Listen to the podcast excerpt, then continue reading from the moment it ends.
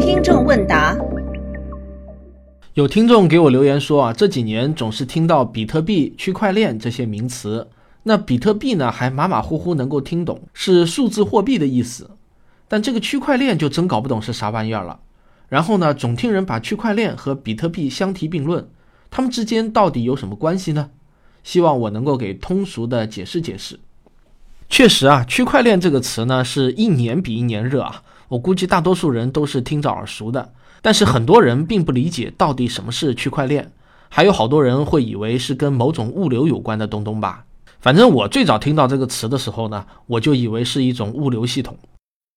那没有一定计算机基础的同学啊，我说实话，就算你去查各种百科，我估计啊，你也是一时半会儿啊闹不明白区块链到底是什么意思，它和比特币的关系又是什么？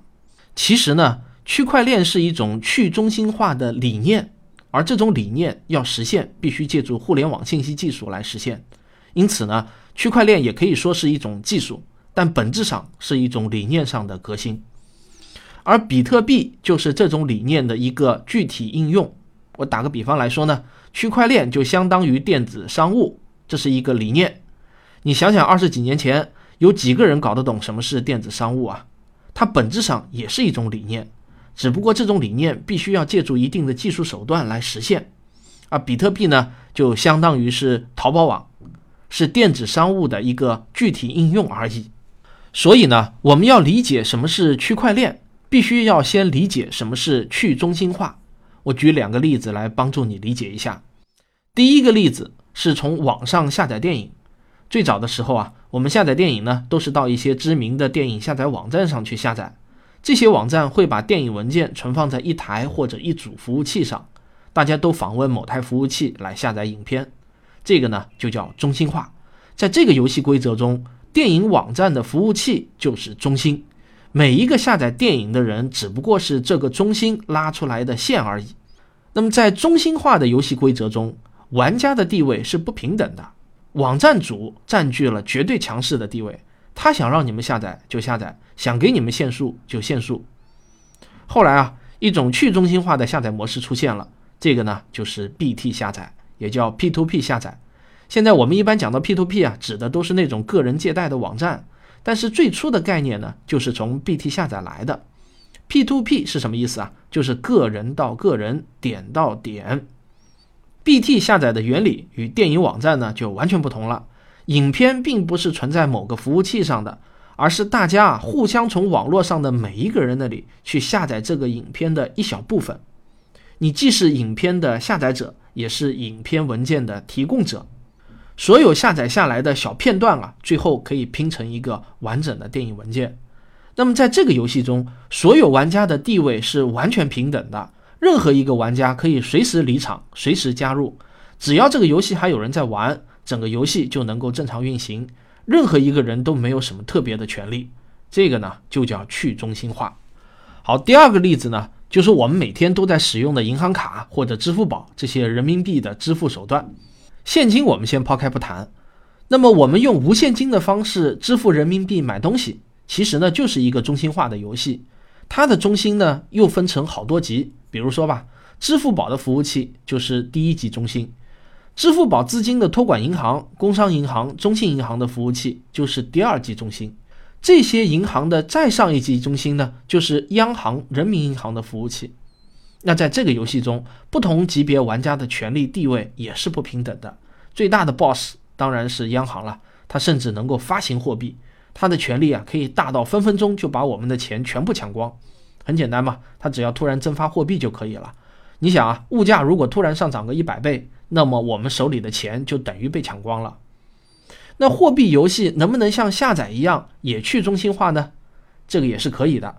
比特币系统就是这样一个去中心化的货币游戏系统。你可以啊把它看成是一个大型的货币实验。比特币的游戏规则呢是这么玩的，它就两条核心规则。第一呢。它的货币发行不是由某个人说了算，而是一个公开的方程式。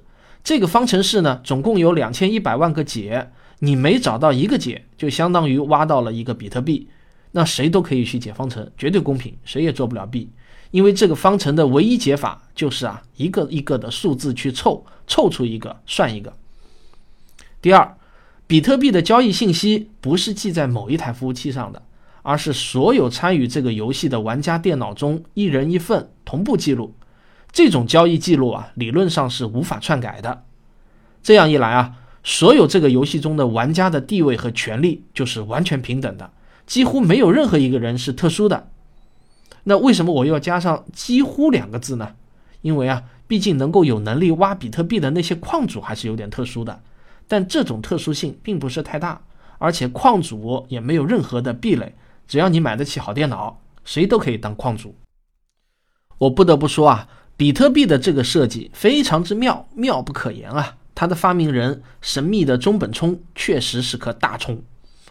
那理解了去中心化，你就等于理解了区块链。区块链就是一种去中心化的理念，通过合理的游戏规则的设计以及强大的信息系统的保障，只要我们设计出一个游戏是去中心化的，那么这个就可以称为区块链。比特币系统就是区块链理念的一个优秀示范。不夸张地说啊，我觉得这是一场互联网的理念革命，是人类的又一次平等化革命。上一次这样的革命啊，就是打破了人与人之间在身份地位上的不平等。这一次呢，是打破了游戏规则本身的不平等。也是正因为这样啊，所以区块链啊才能激发人们如此大的热情。这是一个听上去啊可以颠覆一切旧规则的新生事物。然而呢，说到这里呢，我就要话锋一转。在我看来啊，比特币系统并不是一个成功的区块链应用，尽管它很优秀啊。在我看来呢，比特币系统它是一个天生的残废。那我为什么这么说呢？这是因为啊，从我前面介绍的比特币的两条核心游戏规则，你就可以发现它有以下这些天生的缺陷。第一，比特币的客户端软件需要巨大无比的存储空间。因为每一个人的电脑上都必须要记录下从比特币系统诞生的第一天起所有的交易记录。现在这个交易记录文件啊，已经有几十个 G 那么大了，而且啊，只会增加不会减少。玩的人越多，它增长的速度也就越快。第二，为了防止有人作弊，比特币系统有一套很复杂的游戏规则，来确保交易记录是真实的。这样啊，就导致每一笔交易的确认时间最少啊也要一个小时，甚至呢是几天。你想想吧，如果你用比特币去街边买杯奶茶，会是什么情况？呵呵。第三啊，这套系统最多只有两千一百万枚比特币，而且无论有多少人在挖矿，系统规则决定了平均每十分钟才能产生一枚比特币。那么我就想起了那句话。人民群众日益增长的比特币需求与比特币总数不充分之间的矛盾。好，为了解决前面两个缺陷呢，比特币的矿主们就联合了起来，在二零一七年的八月份又搞出了一个所谓的比特币现金系统，也就是 BCC 分支。具体规则呢，我就不介绍了。总之啊，鱼和熊掌是不可兼得的。虽然 BCC 分支部分克服了前两条缺陷。但却是以部分丢掉去中心化这一核心理念为代价的。那么，没有了去中心化的理念，比特币也就失去了区块链实验的伟大意义了。甚至有人认为啊，BCC 的出现就已经表明这场实验的失败。所以呢，我的观点是，比特币作为数字货币是没有未来的。它目前呢，也只是一种投资品，就跟你投资股市是一样的，无非呢就是一种击鼓传花的游戏。把你手里的花成功传递给下家，这是每一个玩家的唯一追求。长期呢，我肯定是不看好的。区块链技术越成熟，比特币系统就越被抛弃的快。但是，比特币不能代表区块链，区块链也不是比特币。区块链在未来可以有哪些应用呢？实际上啊，区块链解决的核心问题是信任问题。大家想一下，所有的金融机构。例如银行、保险、券商等等，他们赖以生存的根本啊，其实就是信用。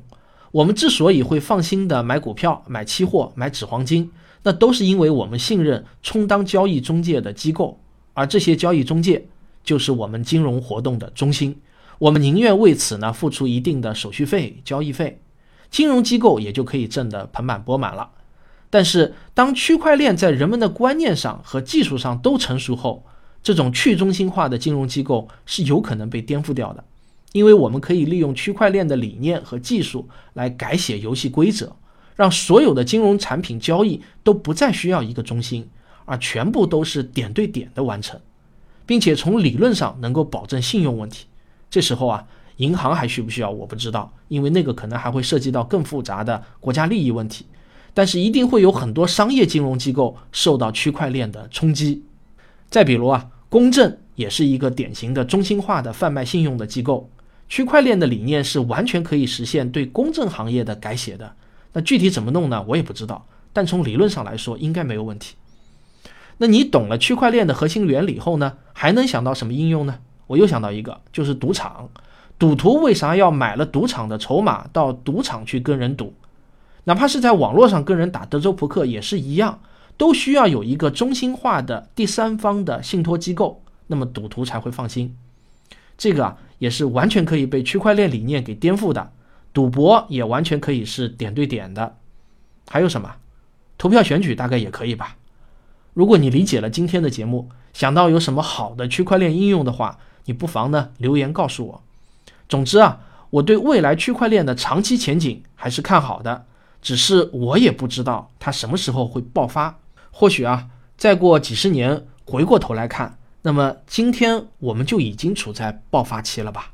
但我是当不了预言家的。我今天的回答仅供大家参考。好，这就是本期的听众问答，我们下期再见。